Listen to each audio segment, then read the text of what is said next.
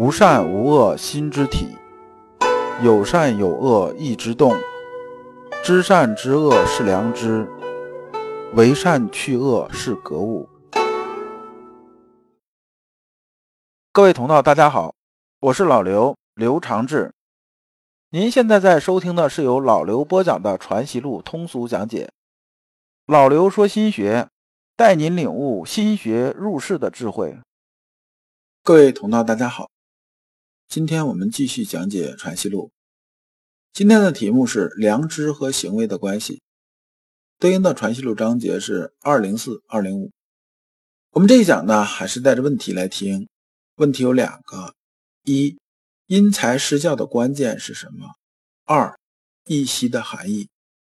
一息这两个字啊，我们在《传习录》里边反复出现，反复出现。今天呢，我们要给它一个比较明确的定义。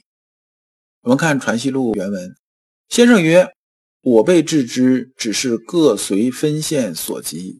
今日良知见在如此，只随今日所知扩充到底。明日良知又有开悟，便从明日所知扩充到底。”其实这段啊很容易理解。先生讲的意思是说呢，说我们做致知这件事情啊，每个人天分是不一样的。所以啊，学习致知这学问呢，要从自己资质出发。其实也都讲到什么呢？知行合一这种自知的问题，就是你得自知，知道我是一什么材料，是不是？那比如说你这个材料就是塑料，你非要进化成一把菜刀，这是一点戏都没有的。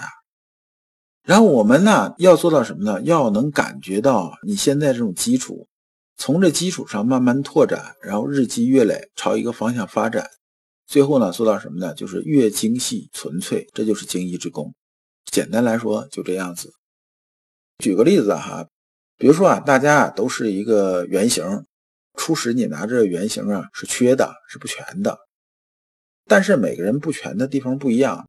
比如说他是东边缺一窟窿，你是西边缺一窟窿，你们俩补的时候啊就不一样。他就要补东边这窟窿，这窟窿跟你的形状可能也不一样。然后你要补的呢，可能是西边这窟窿形状也不一样。然后呢，我们每个人补的啊是不一样。但是呢，我们知道啊，我们最后把什么形状补出来，就是最后啊，我们的目的是什么？这个就是我们用功刚开始的东西。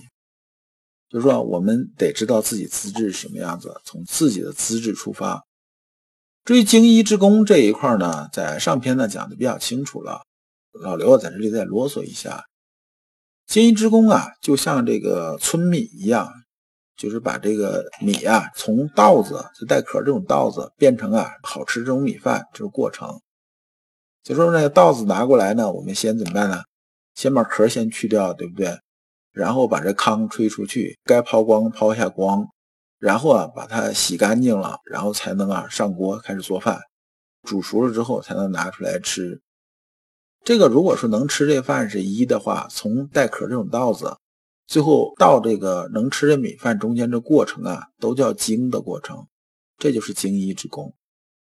那么这里面先生又讲个例子啊，说与人论学，与人论学呢，这边呢就是说什么呢？这老师呢传道授业解惑，那你啊既然给与人论学，就是给人讲这东西的时候了，你要注意，注意什么呢？因材施教啊，每个人接受能力它是不一样的。你要搞清楚，就像这小树一样，说刚开始把这树种子种下去了，是不是？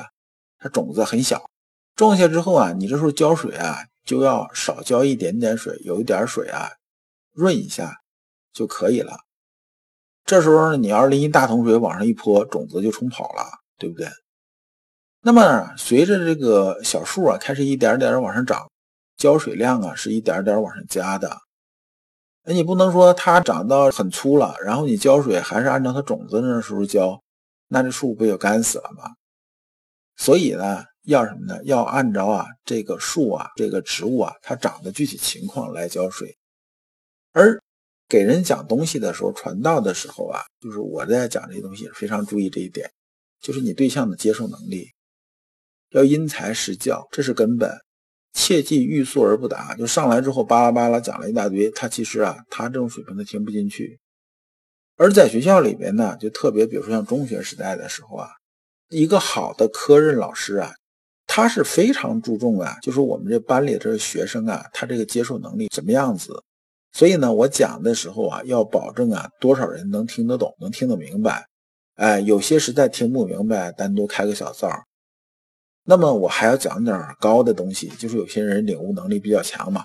你前面讲的东西对他来讲的话是浪费时间，还要讲的高的有点东西。这就是我们教学和给别人传道的时候很根本的东西。这个地方啊，老刘也在强调另外一点啊，就是但凡呢我接触啊新学这圈里边人求学的人呢，都是巴不得你说完之后，马上我把什么东西都搞清楚了，洞悉世间这种大道，一劳永逸呀。但是呢，这是啊我们修身这种大忌。我们要知道啊，致知这功夫它是有次第的。虽然呢人人都有良知，但每个人实际情况啊它是千差万别的，你必须得从实际出发。你不能好高骛远，不能说人家怎么样怎么样，你就怎么样怎么样。这就像我们在高中混的是啊，有的人呢，人天生啊这天赋就比较好，比如说这人呢语言能力非常好，上个英语课他单词啊这个老师领着得念一遍，念一遍人家基本就记到脑子里边了，怎么拼写怎么读全 OK 了。但是你没那个本事啊，然后你看着人家下课了去玩球去了，去怎么着去了，人家去玩游戏去了，怎么样怎么样的。但人家保证考试，人家能打满分啊！你跟人一样去玩，你又没有那个记忆力，你到时候考试的时候，你不就抓瞎了吗？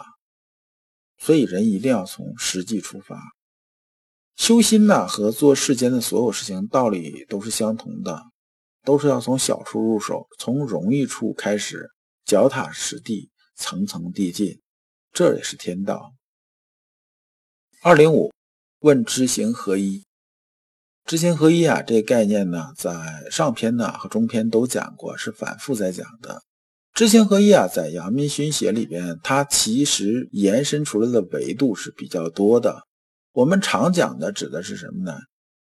指的是，良知啊和这个行为不可分开，也就是说，知行是一个硬币的两面，它是不能分开的。这里边呢，老刘啊，知行合一这事儿就不去讲了，因为在我们这个传习录前边的前四讲已经把知行合一啊说得很清楚了，中间上篇也讲了很多，这边呢再讲就有点浪费把前面听过人的时间了。那么这里我们讲什么呢？讲这部分讲有个一息而取的意思，这里面的一息啊是什么个意思呢？这里边呢就是先生的立言宗旨，知行合一的立言宗旨。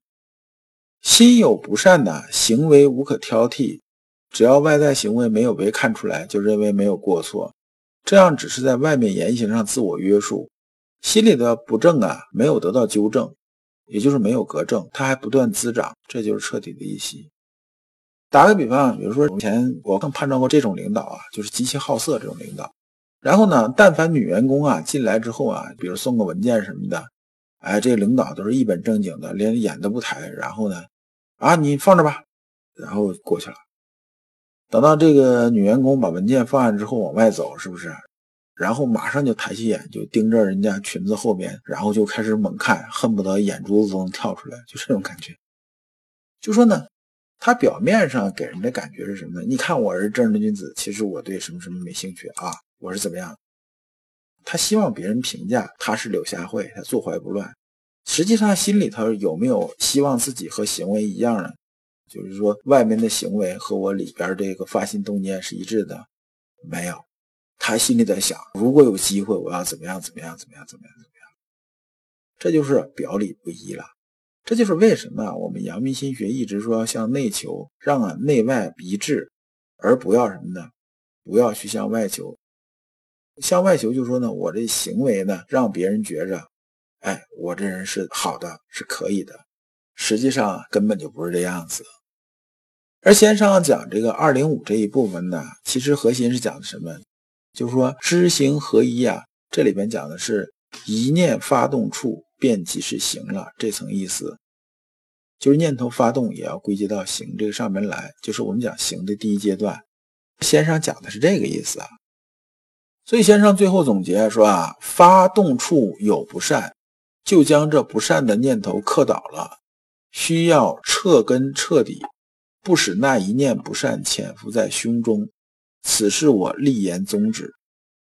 就是这个知行合一啊。他讲我立言宗旨是什么呢？是把心里边不善这个东西、不正这个东西彻底革正，避免一息。如果你不知道如何进入心学殿堂，如果你在为人处事时经常左右为难，如果你在入世践行时经常茫然无措，那么你可以加老刘的微信。